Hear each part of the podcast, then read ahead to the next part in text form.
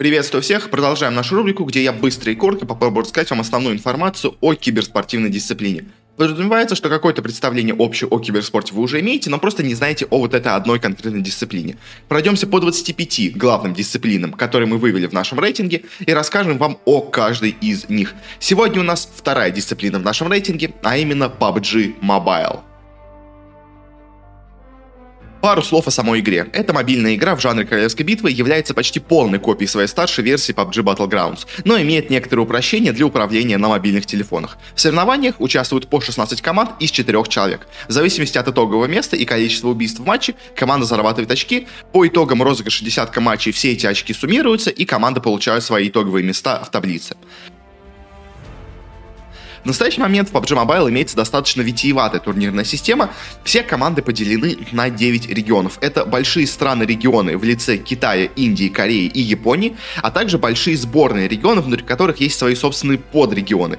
В Юго-Восточной Азии это Индонезия, Таиланд, Вьетнам и остальные. В Южной Азии это Пакистан и остальные. В Ближнем Востоке и Африке это, что неудивительно, Африка и арабские страны. В Америках это Северная Америка, Латинская Америка и отдельно Бразилия. Ну и в Европе это СНГ, Западная Европа и отдельно Турция. Внутри каждого из регионов на протяжении полугода играются внутренние матчи, которые завершаются крупным общим турниром для каждого из регионов.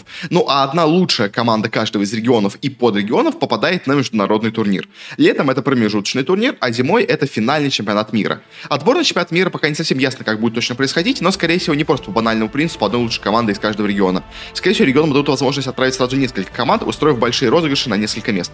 Но стоит отметить, что каждый регион максимально максимально разным внутри себя. И, скажем, Китай, откуда игра и идет родом, играет свою собственную мирную версию игры, но при том их местный призовой фонд это 4,1 миллиона долларов. На чемпионате мира же разыгрывают только по 2 миллиона.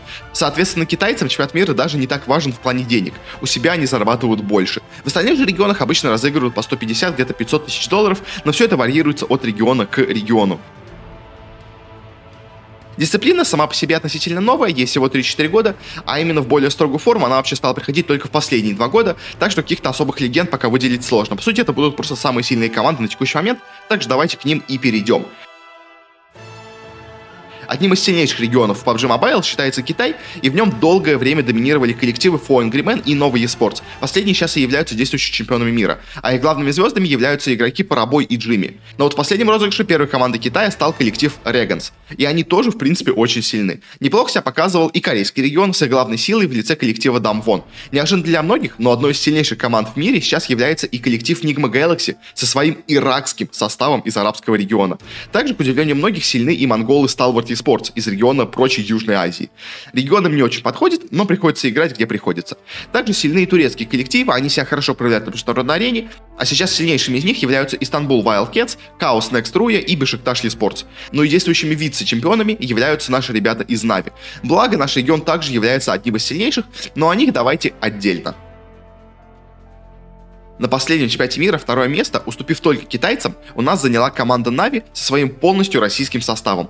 Лидером коллектива является игрок Кицуна, но и прочие команды в регионе также оказывали им достойное сопротивление, что можно говорить о большой силе региона в целом. Четырьмя лучшими командами помимо Нави у нас являются россияне из Юник, многонациональный состав 12-18, а также казахский состав Канина Power.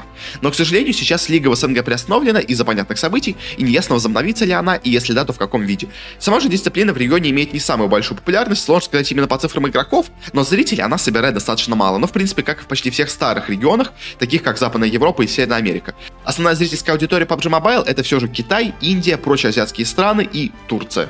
Вот таким получился мой краткий обзор киберспорта в PUBG Mobile в 2022 году. Самое основное и базовое я здесь рассказал. Надеюсь, все это у вас в кучу, в голове не смешалось, и вы что-то смогли из этого вынести. Ну а если у вас есть какие-то советы или рекомендации по формату, то милости прошу в комментариях. Ну а так на этом все. Подписывайтесь и следите за следующими выпусками. Пока!